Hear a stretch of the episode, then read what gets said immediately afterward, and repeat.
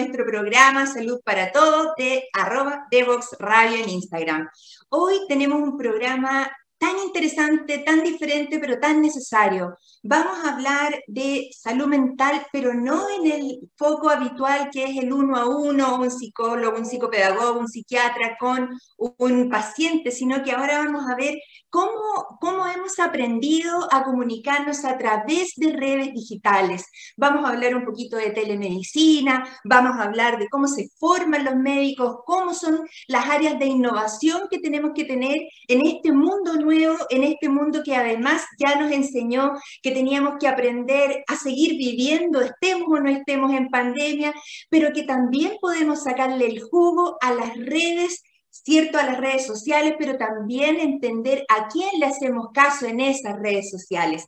Para eso, hoy vamos a conversar con el doctor Mauricio Bonilla. Él es un extraordinario médico salubrista, vino desde la hermosa, el hermoso país de Colombia, ya hace 12 años que vive en Chile, y hoy día vamos a hablar de algo que a él le interesaba, que era la salud pública. Esta vez el foco va a estar en la salud mental. Vamos con una primera pausa musical y volvemos de inmediato.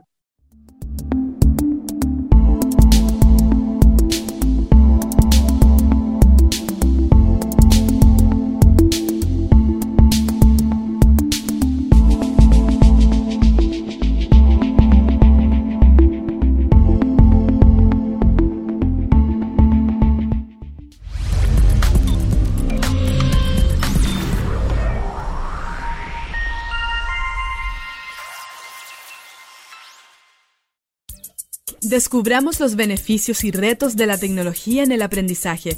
Escúchanos cada lunes y miércoles a las 15 horas en Tareas de Tecnología. Desafío para la próxima clase con Nicolás Soto. En divoxradio.com. Y ahora llegó el momento de saludar a Cermeco en Chile existe una sensación de desprotección en cuanto a la salud, evidenciada en un acceso precario, poco oportuno y costoso. En CERMECOP creemos que todas las personas deben tener acceso a una salud de calidad. Por eso, entregamos beneficios y cobertura para todos, sin importar su edad, género ni preexistencias, porque su salud es lo que más nos importa. Conoce nuestro programa individual en donde podrás acceder a atenciones médicas gratuitas, telemedicina ilimitada y mucho más desde 3.390 pesos. Encuéntranos en Instagram y Facebook y vive los beneficios de sentirte protegido. Entra ahora a vivesermeco.cl. saludando a nuestro auspiciador, nuestro gentil Sermecop, a quien iremos mencionando y conociendo durante los próximos programas. Ya estamos de lleno en nuestra entrevista del día de hoy. Hoy el doctor Mauricio Bonilla nos va a contar de una institución, algo que es nuevo y que tiene foco en la salud mental, que es uno de los grandes problemas de nuestro país. En primer lugar, doctor Mauricio Bonilla, muy bienvenido a Salud para Todos. ¿Cómo está usted? Muy bien, muchas gracias, doctora Carolina. Muchas gracias por el espacio y gracias además por la oportunidad de llevar el mensaje de la salud mental también a las distintas redes que ustedes tienen. Felicitaciones por el programa que tienen. Gracias, muchas gracias. Y tal como, como nuestro auspiciador también, Cermecop, dice, la telemedicina es, un, es, la medicina del futuro. Así que, en primer lugar, ya lo mencionamos al, al inicio del programa, pero quisiera preguntarle a usted en persona, ¿cómo es esto que de esas tierras tan lindas desde Colombia se vino a Chile un médico salubrista que además deriva hacia la medicina digital, los canales de comunicación? Y el salud mental, que es un problema de los grandes de nuestro país. ¿Esto fue desde antes de la pandemia esta preocupación o surgió a raíz de la pandemia? Cuéntenos un poquito. Bueno, sí, yo soy colombiano, y como bien lo dices, llevo viviendo en Chile 12 años, un poco, un poco más de 12 años. yo empecé mi formación, yo, soy, yo estudié en una universidad que se llama la Universidad Javeriana, la Pontificia Universidad Javeriana, que es una de las mejores universidades. Muy famosa. Por supuesto, muy famosa. Em, y bueno, estaba, eh, me formé como salubrista en España, en, en el Carlos III. Eh, recién salí de la universidad, eh, tuve la oportunidad de trabajar en una institución muy grande de, formación para el trabajo que se llama el SENA. Bueno, es un dato a la causa, pero ahí tenía la posibilidad de, de tuve la posibilidad de encontrarme con la salud pública en el ejercicio de eh, de educar, de llevar información a muchísimos estudiantes que en ese momento estaban en esa organización, una organización muy grande que beneficia como a 300 mil jóvenes en, en Colombia. Wow. De, ahí, de ahí me gané una beca para España y estando en España regresé a Colombia y estando en Colombia tuve la oportunidad de recibir algunas em, ofertas desde Chile y ahí llegué a trabajar en el 2010 a, un, a, a Integra Médica esa íntegra médica que justo estaba en el momento que eh, pasó de ser de manos del doctor Guerrero a manos de un grupo inversionista y luego sufrió todos los cambios con Bupa y demás. Eh, y en Integra Médica hice una carrera maravillosa, le debo un montón a, a, a, Integra Médica y luego a Bupa, a mi jefa de ese momento y a mí todas las personas que, que, conocí les debo muchísimo porque me enseñaron un montón del sistema de salud chileno y entré como director médico y terminé como gerente de gestión clínica. Y estando ahí, en ese, en ese mismo, en Integra Médica, tuve la, la curiosidad con la salud digital. Y en ese tiempo, antes de la pandemia, me inscribí a un máster en salud digital en Barcelona, presencial. O sea, tú sí que la viste venir. Yo, yo la vi venir, no por pero la vi venir, digamos, por las tecnologías, por cómo al final uno eh, comenzaba a buscar soluciones. Y Saluta, que es la empresa que hoy dirijo, nació en el 2019, antes, digamos, de que viniera todo el fenómeno de la pandemia, y nosotros ahí nuestro interés, que es el mismo todavía, era es la salud mental, pero ahí nuestro foco era la persona mayor. Yo trabajaba en Integra Médica y en mis ratos libres con otra colega, con una colega psiquiatra y un ingeniero, dijimos, oye, necesitamos, ¿cómo, ¿cómo le solucionamos la vida o en parte la vida a las personas con demencia? En ese momento era nuestro foco. Porque nosotros pensábamos, bueno, tú tienes un paciente con demencia y cómo lo sacas de la, de la residencia, ¿cierto? De la casa de persona mayor, del ELEAM, para la consulta con un psiquiatra o con un neurólogo, ¿cierto? Y decíamos, bueno, eso es un problema porque imagínate, las, la, primero conseguirle hora, que es súper difícil. Segundo, montarlo al auto. Llevarlo y que además todo lo, todo, digamos, todo lo que le pasa a las personas mayores con demencia, con todos los estímulos y cómo además se deshabitúan, es muy complejo.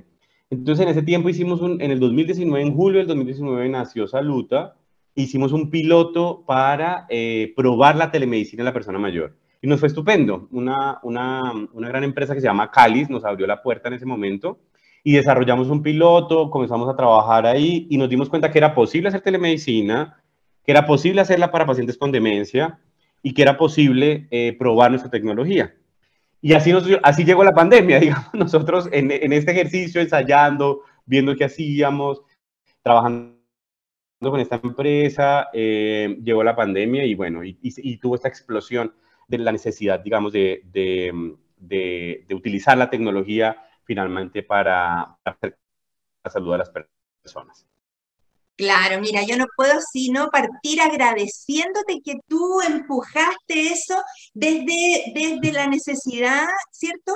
Y nosotros los médicos de aquí, de Chile, habíamos estado, pero por años dándonos vuelta si la licencia era válida a control remoto, si la, le podíamos prescribir una receta a una persona, cómo íbamos a hablar si no la podíamos examinar en ese mismo momento. Mira, tantas cosas y tantas barreras que en el fondo uno mismo se ponía, pero que ahora uno ha demostrado que todas las formas de atención son válidas, sobre todo si tienen un espíritu como el tuyo, que es resolverle problemas concretos a las personas. Y tú eh, dijiste, bueno, ¿cómo saco del LEAM al, al, adulto mayor o alguien con demencia? Bueno, resulta que hay muchas personas que no, ni siquiera están en un LEAM, que es una, un, un lugar de larga estadía, sino que están en su casa y están cuidadas por su cónyuge, por una persona de la misma avanzada edad o que también tiene sus problemas. Entonces, si uno les puede resolver parte de eso, es realmente meritorio. Así es que ahora vamos con la pregunta que sigue.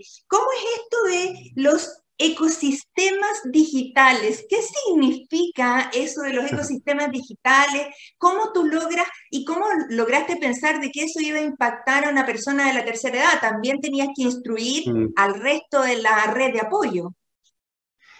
Sí, claro. Eh, nosotros comenzamos a trabajar mirando a la persona mayor y, claro, viene todo el fenómeno de la pandemia, digamos, el fenómeno social, el, estar en confinados, todo esto, todo, digamos, la sindemia, en realidad, para ponerlo en términos más, eh, más técnicos, ¿cierto? La, la, suma de varias pandemias, porque al final acá lo, lo, que tuvimos, como tú sabes, fue, o lo que tenemos al final es una sindemia, más, eh, varias pandemias alrededor, la pobreza, las dificultades, del, todos estos fenómenos sociales sumado a, la, en ese momento, digamos, a la, el, momento más complejo, que fue la, el, el, hecho que no nos pudiéramos movilizar, digamos, y no pudiéramos salir a los eh, tratamientos, a conseguirnos la hora con el doctor y tal. Nosotros, yo, hablando de eso que tú decías de la, de la licencia y todo ese rollo que al comienzo era resolver cómo hacerlo, porque era muy difícil. Era nosotros, imagínate que nosotros, claro, los doctores, los psiquiatras en ese momento daban las licencias en papel y nosotros el equipo de nosotros iba a la casa del doctor, sacaba la licencia, la enviaba por Chile Express, se la llevaba, el paciente la recibía en cualquier lugar, en Atacama o en donde fuera, o en Puerto Montt, y ahí la, hacía el trámite. Y era una locura porque, claro, algunas en ese momento, yo no sé si te acuerdas, Chile Express también, claro, vivió un... También estaba cerrado muchas de sus oficinas. Y, y, tenía, y muchas personas estaban enviando cosas de un lado a otro, porque al final no podíamos movernos, entonces era una locura. Y claro, había momentos en que se perdían las licencias, no llegaban, cómo las encontrábamos, tocaba sacarles fotos. La superintendencia en ese momento dijo, bueno, eh, trabajen con las fotos y con las fotos pudieran procesarla. Bueno, a lo que voy es finalmente al espíritu de adaptabilidad que tuvo que tener el sistema. Estoy de acuerdo con que tú, lo que tú dices, muchas barreras eran barreras eh, desde lo mental, desde nuestra, eh, nuestro preconcepto y rigidez. Los médicos en general somos rígidos y yo creo que es necesario que seamos rígidos porque al final, digamos, eh, requerimos una estructura que dé cuenta y que responda a esa necesidad. Entonces, esa responsabilidad que tenemos, al final nos hace rígidos y desde ahí estoy de acuerdo, digamos que, que toca, pero, pero en, suma o en resumen, al final tuvimos que flexibilizar mucho nuestros, eh, nuestros preconceptos. Y en esa flexibilización sale el concepto del ecosistema nosotros empezamos a, pensar solo en telemedicina, listo, cómo acercamos al paciente con el doctor, listo. Solo el paciente con el doctor, ¿cómo lo resolvemos? Y en este caso el psiquiatra con el doctor. Eh, pero claro, al final hay un montón de otros factores que comienzan a, ser importantes. Por ejemplo, que no hay suficientes psiquiatras. Entonces, claro, no hay suficientes psiquiatras. ¿Qué hacemos? Eh, yo hablaba con los psiquiatras y hablo todavía con los psiquiatras nuestros y ellos nos dicen, bueno, doctor, nosotros no tenemos que ver todos los trastornos adaptativos que hay. Nosotros hay algunas patologías que deberían llegar a nosotros, pero hay algunas patologías que podrían tratar médicos generales o médicos especialistas en medicina familiar que podrían llegar y luego derivarlo al psiquiatra. O nosotros podríamos estar atentos. De hecho, hoy la red pública en realidad lo hace. O sea, todo el, todo, la red pública está acostumbrada finalmente a realizar ese tipo de acciones. De los médicos generales consultan a especialistas y ellos resuelven el caso o dan ciertas pautas y luego los médicos generales lo siguen. Bueno, parte de lo que nosotros dijimos es adaptemos todos estos mecanismos también o toda esta experiencia a la medicina privada, pero hagámoslo con la lógica de la medicina privada. Excelente servicio, preocupación permanente, que no es que diga que la medicina pública no lo tenga, yo creo que lo tiene y lo hace muy bien en la medida de sus posibilidades, digamos. Pero acá esforcémonos todavía más en, satisfacer esas otras variables que son importantes en la satisfacción del, del, del paciente satisfacción, digamos, física, quiero decir, de sentirse eh, completamente acogido, eh, digamos, desde ese, desde ese concepto. Claro, yo, te diría, perdona, solo una interrupción para comentarte que yo trabajé de jefe de la UCI de una clínica privada, cuya gerente general también me, me, enseñó mucho en la vida, mi amiga David Venturelli, y que decía, en la medicina pública tú tienes que hacer lo que estás obligado, y en la medicina privada todo lo que no te prohíban. Entonces, como que eso, eso ayuda a pensar y a diseñar cosas eh, de forma de facilitar el proceso. Y yo creo que lo que ah. ustedes han hecho fue eh, ejercitar el músculo de la iniciativa y ir viendo lo que realmente a las personas les sirve. Totalmente, totalmente. Porque yo creo que ahí es, dices tú una cosa muy interesante que tiene que ver como con las diferencias que uno puede tener de la medicina eh, privada. Y cuando tú dices hacer lo que, lo que, lo que no es, lo que está, o sea, hacer todo lo que puedas hacerlo, digamos, claro. también implica abrir más los oídos o, poner especial énfasis en lo que las personas necesitan o quieren. La medicina pública o la atención pública eh, está disponible y dispuesta con ciertos parámetros bien establecidos. Aquí lo que hacemos al final en la medicina privada es tratar de escuchar mucho más las necesidades sin decir de nuevo que la medicina pública no lo haga. Yo, yo digamos que, veo que hay un... El, el, acuerdo es que ahí en la medicina pública hay, hay lugares que son tan equivalentes a la medicina privada como las UCI, por ejemplo, que a mí me da mucho orgullo y siempre voy a, voy a felicitar a los colegas que, que trabajan en las UCI porque cuando, cuando alguna vez termine esta pandemia, no hay ni una diferencia cuando tú ves un video de una UCI pública que de una UCI privada, que es un poquito distinto tal como tú quieres transmitir en términos tal vez de la atención primaria o de la, consulta, de la consulta médica. Y en ese sentido, sí, ahí vamos a hacer el énfasis de la medicina privada como un buen estándar de cuidado. Exactamente. Y de preocupación finalmente por las personas y cómo le damos la mejor atención. Bueno, entonces en la construcción de este ecosistema tenemos, esto, digamos, tenemos los psiquiatras rebosados en el caso de nosotros de llenos de consulta sin horas disponibles. Entonces se hace necesario en esta construcción de ecosistema entender que ellos deben ver o están viendo patología que, que necesariamente no tienen que ver. Por ejemplo, los trastornos adaptativos Trastornos adaptativos, claro, en un ambiente como el actual es lógico que tengamos un aumento de los trastornos adaptativos.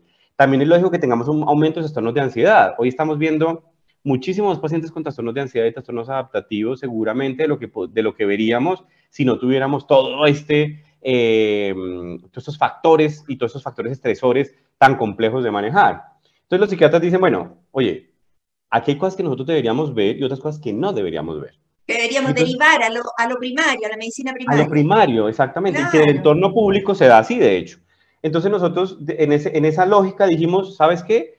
Podemos formar o darle, darle cursos especializados muy claros y el acompañamiento de los psiquiatras a los médicos generales o a los médicos especialistas en medicina familiar.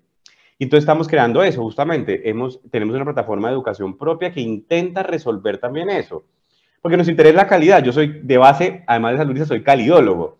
Eh, trabajé en todo el mundo de la seguridad del paciente y la, y la calidad en Integramédica desde mi rol de gestión clínica. Yo, yo hice estudios de doctorado en gestión clínica y la gestión clínica al final es la construcción de reglas claras con participación total de los profesionales y con la, y con la intención de generar una medicina de valor. Ese es, digamos, el resumen de la gestión clínica. Y, con foco en el paciente, más que en la disponibilidad de cosas. Claro, porque tenemos que, contarle a, nuestros, a nuestros auditores que en el fondo la medicina hospitalaria no nace porque el hospital sea la mejor eh, forma de resolverle los problemas a los pacientes, sino que nace porque así se pueden concentrar las fuerzas. Entonces, eh, esto es un poco lo mismo, el mirar la necesidad desde eh, la calidad de lo que le llega a la persona. Y creo que ese es, si uno se mueve con ese objetivo, entonces las cosas se van, en algún minuto tú te vas dando cuenta que se van dando. Mira qué lindo. Y, y, una pregunta antes de irnos a la, a la, primera pausa que se nos va a ir. Ah, eh, rápido, este, sí, tan rápido. Eh, ¿Cómo es esto de que tienen una plataforma de formación? ¿Eso es, para los propios profesionales que eh, están en salud? Sí, son para los profesionales nuestros. Eh, lo que hacemos nosotros es diseñar eh, una capacitación individual, pero además tenemos ciertos cursos disponibles que les pedimos a los doctores y a los psicólogos y al resto de profesionales, porque aquí en realidad lo que queremos, o sea, yo abogo por equipos y binomios muy fuertes entre psicólogos y médicos. Y con un psiquiatra además que creen a su vez un equipo virtuoso. Ese es mi sueño, digamos. Construir eso es muy difícil, tú sabes, porque, Pero porque tú ya partiste. ya partí, exactamente. Ya tienes una experiencia que mostrarle después a las autoridades de salud y decirles, mira, sí funciona. Así funciona, sí, en ese caso estamos. Entonces, tenemos esta plataforma propia y hay, y hay esta plataforma que tiene, que es lo que tenemos hoy disponible, microlearning, videos, lecturas, pero también el acompañamiento de psiquiatras para que puedan efectivamente reforzar que lo que estamos diciendo o lo que tenemos nosotros de formación en la cabeza y las herramientas son las adecuadas y hacemos una medicina de calidad, porque al final acá es como lo hacemos muy bien, sin dañar a nadie y dando el mejor valor posible, la medicina de valor, que yo creo que es como el gran foco que debemos tener todos. Pero eso es maravilloso, imagínate que con la pandemia de COVID, nosotros que teníamos en Chile mil unidades de camas críticas por mm. años y que veníamos diciendo por años que eran pocas, bueno, teníamos un sistema tan cerrado de formación de especialistas que la gente no, no avanzaba hacia esa formación. Resulta que llega el COVID y llegamos a tener en algún minuto casi 4.900 pacientes hospitalizados en UCI. Entonces, ¿de ah. dónde salieron esas personas? De cambiar el esquema mental a lo mismo que tú estás proponiendo. Un intensivista, un jefe técnico y residentes con sus equipos de enfermería, kinesiólogos, fono, lo, que sea necesario, pero sacando nuevamente la cabeza del sombrero y poniéndonos distintos sombreros hasta que nos damos cuenta que sí, que se puede. Así que, dicho eso, vamos a una pequeña pausa musical y continuamos conversando esto tan interesante de la telemedicina, la salud mental, con el doctor Mauricio Buenilla. No te quieres fuera. Conversaciones de minería y energía con Nancy Pérez y Pamela Chávez. Cada martes y viernes a las 15 horas. Recursos con perspectiva. Recursos con perspectiva. Somos divoxradio.com.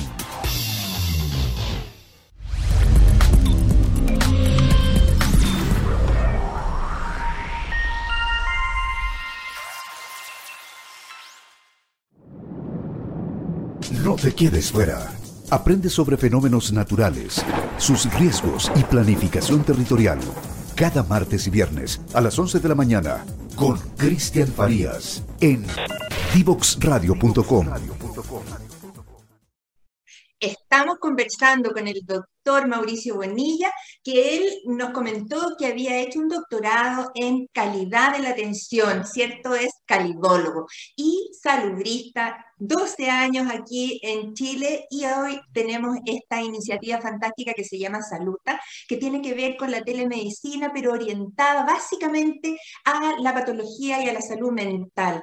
Cosas que no son exactamente iguales, ¿ah? Patología y salud mental son conceptos bien distintos, ¿cierto, doctor Bonilla? Usted me corrige si estoy Totalmente de acuerdo. Ahí solamente decirte que, que, claro, que soy calidólogo porque me interesa la calidad de la seguridad del paciente, pero los estudios de doctorado que hice son en salud pública y básicamente en gestión clínica, solo porque tú sabes que los médicos son muy precisos con esas cosas por el, por, el, por eso.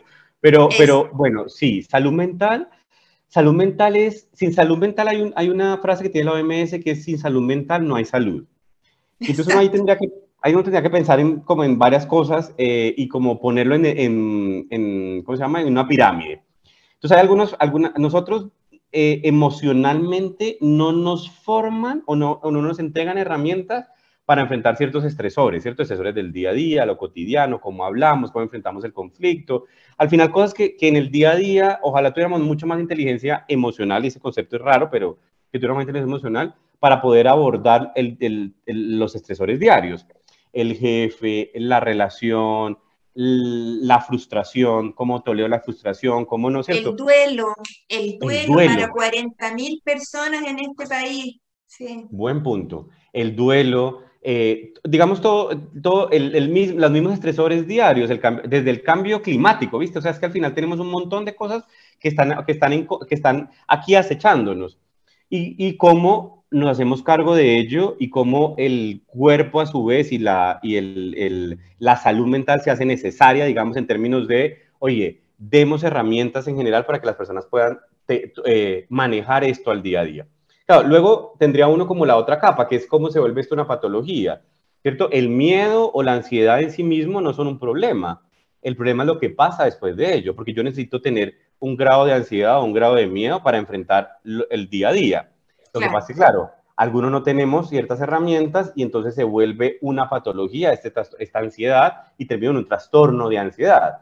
Pero el circuito en realidad, el circuito completo, empezó o, inició con unos estresores que son necesarios que yo tenga para vivir. O sea, yo necesito ansiedad para cumplir la meta diaria de lo que tengo que hacer con el trabajo. Yo necesito sentir algo de ansiedad porque voy a ver a alguien nuevo, entonces tengo que estar preparado, mi cuerpo tiene que estar preparado para eso que pasa. Pero claro, no tenemos a veces todas las herramientas y nos supera en ocasiones el estresor versus el, el, el lo que, las herramientas que tenemos.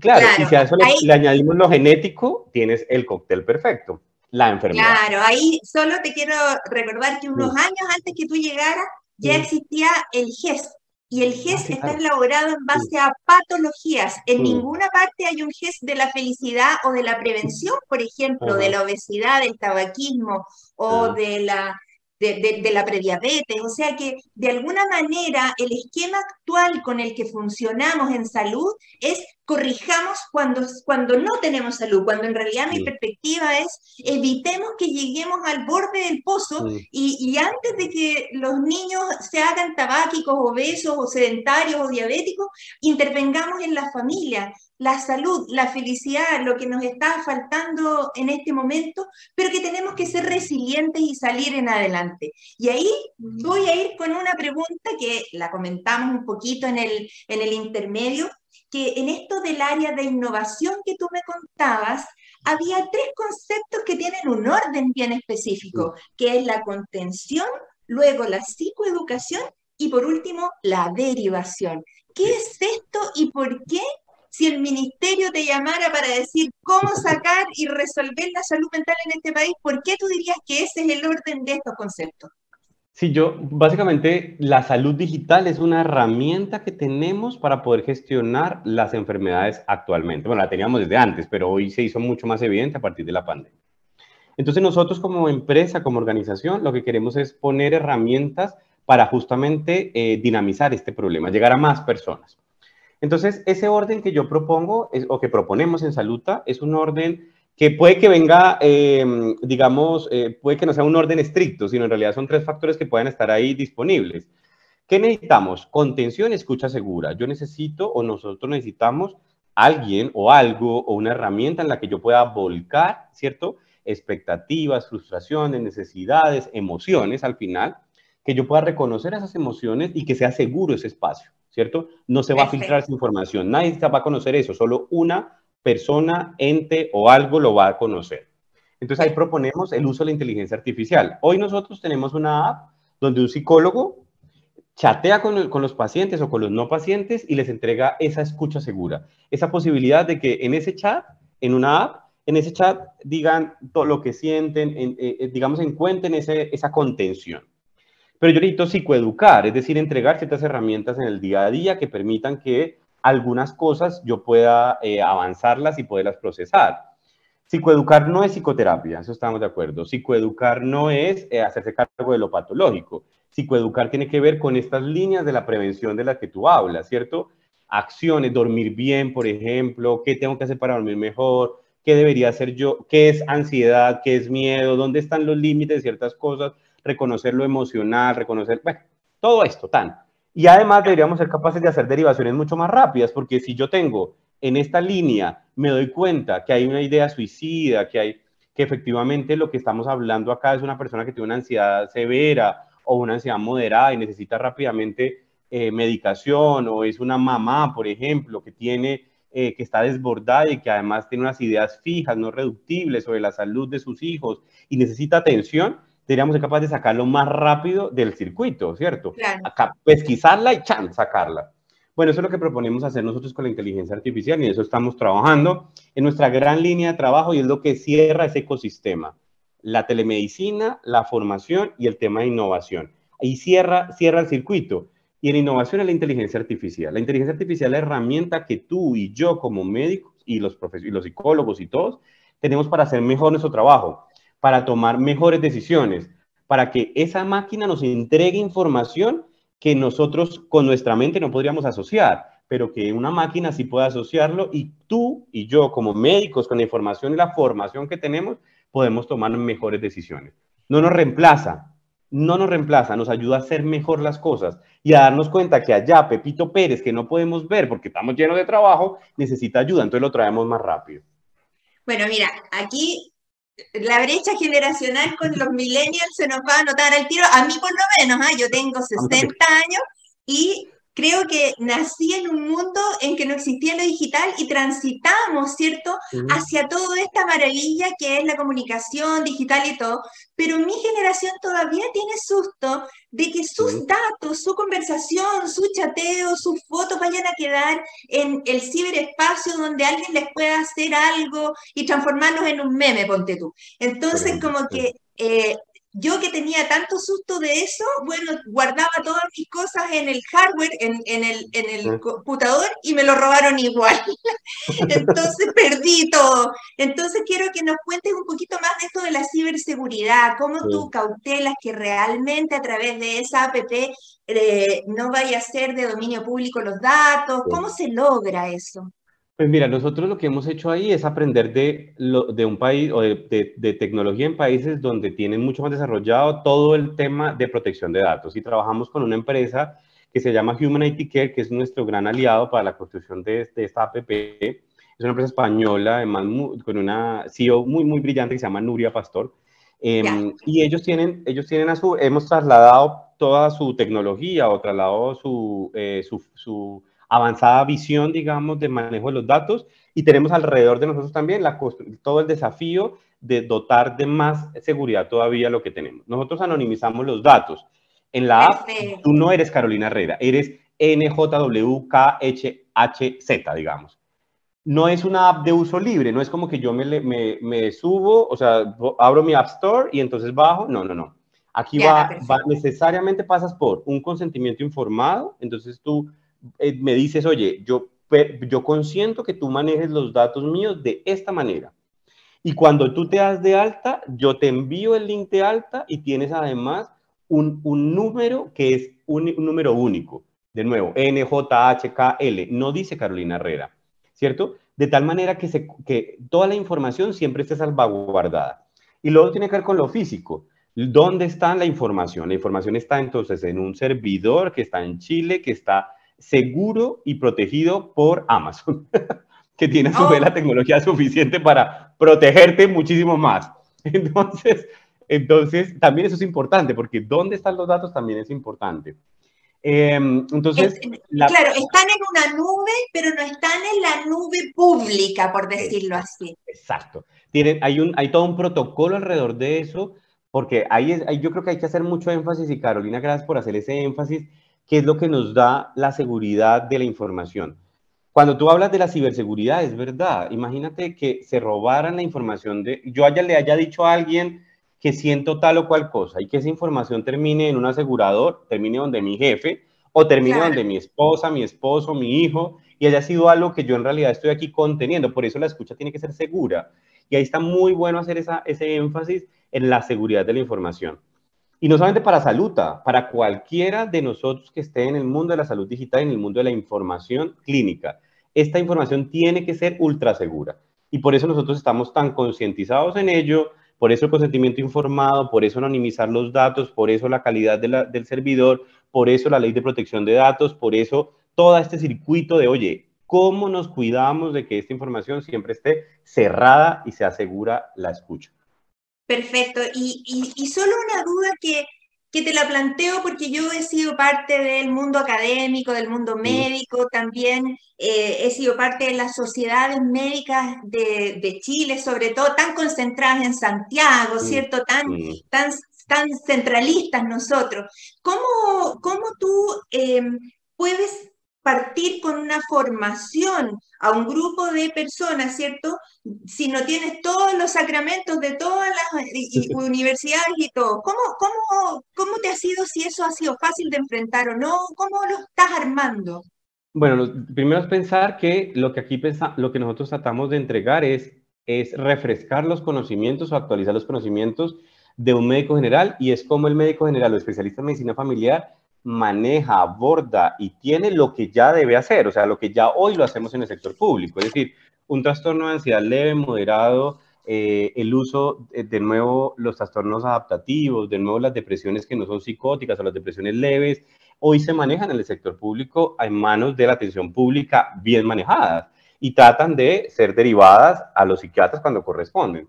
Acá estamos hablando de un curso de actualización o formación digamos, continuada. No es una formación reglada, no es un título de especialista. Yo, o sea, jamás nosotros vamos a pretender reemplazar a un especialista. Yo, alrededor mío, están todos los psiquiatras que trabajan con nosotros y que además, por supuesto, respetamos y somos súper claros en que no vamos a invadir ese espacio. Jamás queremos invadirlo.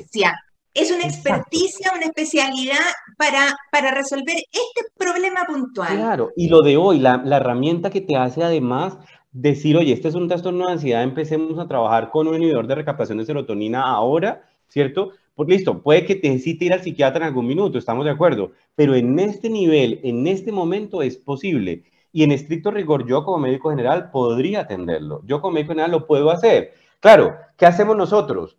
Asegurarme que esta persona, este doctor, tiene la formación. Entonces me aseguro, la formación quiero decir, la formación que tiene que tener ya de base de la universidad. para resolver estos problemas. Claro, para resolver ese problema que es el problema que hoy está enfrentando inmediatamente y que no necesariamente tiene que ir al psiquiatra. Y si va al psiquiatra, lo colma desde, o sea, los psiquiatras hoy están abrumados con la cantidad de ansiedades y, trastornos adaptativos que podríamos resolver en la atención primaria. Y de hecho, el las guías hoy así lo dicen. Las guías hoy dicen, tanto, está, está, que esto está, está arreglado, está armado. Lo que pasa es que, claro, nosotros con los temores y con la rigidez a veces que tienen los sistemas, creemos que no está y está arreglado. Está la guía, dice cómo tenemos que hacerlo, qué ve el médico general, qué ve el especialista. Eso no está arreglado y está sacramentado, de hecho, por, la, por el Ministerio de Salud en realidad. Bueno, y ya que se nos acaba casi el tiempo y que estoy muy contenta de haber podido conocer la iniciativa Saluta y a ti, doctor Bonilla, cuéntanos un poquito más de dos aspectos, que es Mujer Saluta y Saluta Kids. Ay, son dos, dos, dos espacios maravillosos que tenemos, Saluta Kids. Eh, es, lo que nosotros vemos la telemedicina y todo nuestro ecosistema dirigido a los diferentes momentos del ciclo vital. Entonces tenemos atención para niños, psicólogo infantil, pediatra, neurólogo infantil, eh, fonaudiólogo, es decir, la, la, la, cómo concentramos en un solo espacio todo para ayudar a los, a los menores. Y que alguien lo mida y lo pese, por favor, a los niños, porque tenemos los niños más obesos de primero básico y los mm. niños más fumadores de América. Así es que yo creo que esos dos problemas que, que no van a estar en ningún plan de salud, porque se supone que los niños no fuman, pero sí, en octavo básico uno de cada cuatro niños fuma y eh, en, este momento, en la última encuesta nacional de salud, aparecieron niños de 12 años con diabetes mellitus tipo 2, que es la que no, no es por enfermedad del páncreas, sino que es por los otros factores, ¿cierto? Entonces, eh, qué bueno que tienen esta iniciativa de eh, dirigir a los niños y la iniciativa dirigida a la mujer. Mujer Salud también, es, es, es como cómo conectamos la salud mental con la salud ginecológica, por decirlo de alguna manera. Entonces, claro, tenemos ginecología disponible, digamos, en lo que se puede hacer por telemedicina. muchas cosas no se pueden hacer, evidentemente, porque uno dice, bueno, ¿cómo hace ginecología por telemedicina? Bueno, muchas cosas se resuelven, pero claro, cuando tendrás que ir a hacerte una, una especuloscopia o un PAP, pues tendrás que ir a la consulta física, eso está claro. Pero lo que no tenga que hacerse por ahí, anticoncepción, por ejemplo, dudas. Consultoría, eh, la consultoría de fertilidad. Hay mucho, muchas cosas ahí, las ofrecemos, pero además nuestro foco es cómo adicionalmente tiene un, tiene un foco en la salud mental. El 70% de nuestros pacientes son mujeres, ¿cierto? Porque al final las mujeres son las que rompen más esa barrera de consulta. Las mujeres son las que tienen finalmente, o tienen más, digamos, la opción, o, toman más las riendas finalmente de la salud y consultan más. Y el 72% de nuestros pacientes son de FONASA, y así nosotros también además acercamos a FONASA esta solución, porque también yo, yo, yo soy absolutamente consciente del rol social que tenemos y cómo al final, pues FONASA tiene el 80% de las, de, de las personas que vivimos en Chile. Y, que, y de los que vivimos en Chile. Así que asumamos que ahí tenemos un foco claro y, y, y nosotros lo vemos así con esa claridad. Mauricio, se nos acabó el tiempo, pero es una cosa impresionante, como, como una idea tan linda, tan rica, eh, uno quiere seguir conociéndola, así es que yo te dejo invitadísimo en nuestros próximos programas para que nos vayas contando nuevas iniciativas o cómo les está yendo. Te dejo el micrófono un segundo para que te despidas de nuestro público. Gracias a ti, muchas gracias por dar la oportunidad, por, por este espacio que has creado, que me parece que acerca también la salud. Es una manera muy interesante de hacer salud pública, ¿cierto? Que es educar y llevar información. Y a todos tus auditores los dejo súper invitados a conocer www.saluta.org o saluta, www.saluta.cl y nuestras redes sociales arroba saluta digital.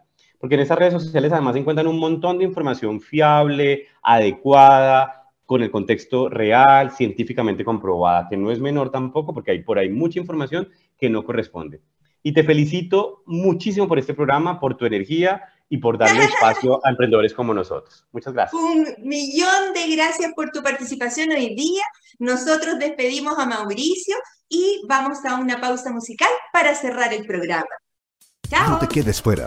Conversaciones de futuro para Latinoamérica. Latinoamérica. Cada martes y jueves a las 9 de la mañana en Latam 2050 con Ángel Morales. Somos divoxradio.com.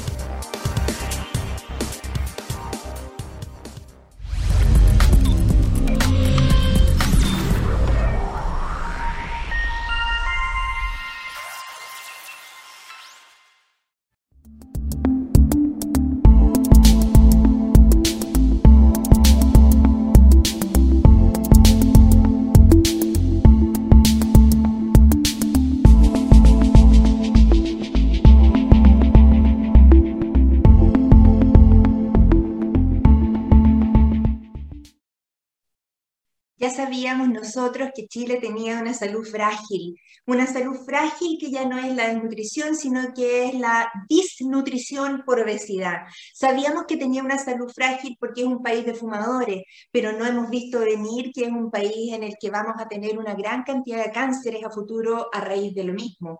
Pero lo que se nos vino pero encima y que no lo vimos venir fueron las enfermedades mentales, la salud mental muy, muy vapuleada este último tiempo con el confinamiento, la falta de trabajo, los sueldos que bajaron, las inequidades en salud entre las mujeres y los hombres a quienes afectó mucho más, porque aparte de seguir manteniendo su trabajo como teletrabajo, tenían entonces que hacerse cargo de la casa y para muchas ha sido muy difícil, incluyéndome yo también que tuve que aprender a cocinar después de tantos años. Y en este momento tenemos que privilegiar aquellas soluciones que sean eh, digitales, que sean a distancia, que nos permitan eh, hacer la mejor medicina, sobre todo en salud mental, eh, ocupando mejor los recursos que tenemos. Ya no poner en la misma lista de espera a una persona que tenga un ligero trastorno adaptativo porque tiene estrés versus a alguien que tiene una enfermedad grave, una depresión grave con riesgo suicida o que tenga una psicosis que necesita un tratamiento específico y avanzado. Entonces, cuando nos encontramos en el camino con iniciativas digitales tan bonitas como Saluta, que hoy día hemos conocido, nos damos cuenta que sí, que es posible, que lo importante aquí es el pensamiento abierto, entender las necesidades de las personas, mirar desde las personas, no desde los recursos que tenemos, porque una vez que ya nos damos cuenta de lo que la gente necesita, encontramos el puente que lo una a la otra orilla, que es la en su solución. Así es que dicho eso, hoy día mm, me despido, despido a nuestro auspiciador que es CERMECOP y estoy muy contenta de mantener en este año 2022 nuestro hermoso programa aquí en Devox Radio que es Salud para Todos. Que estén muy bien.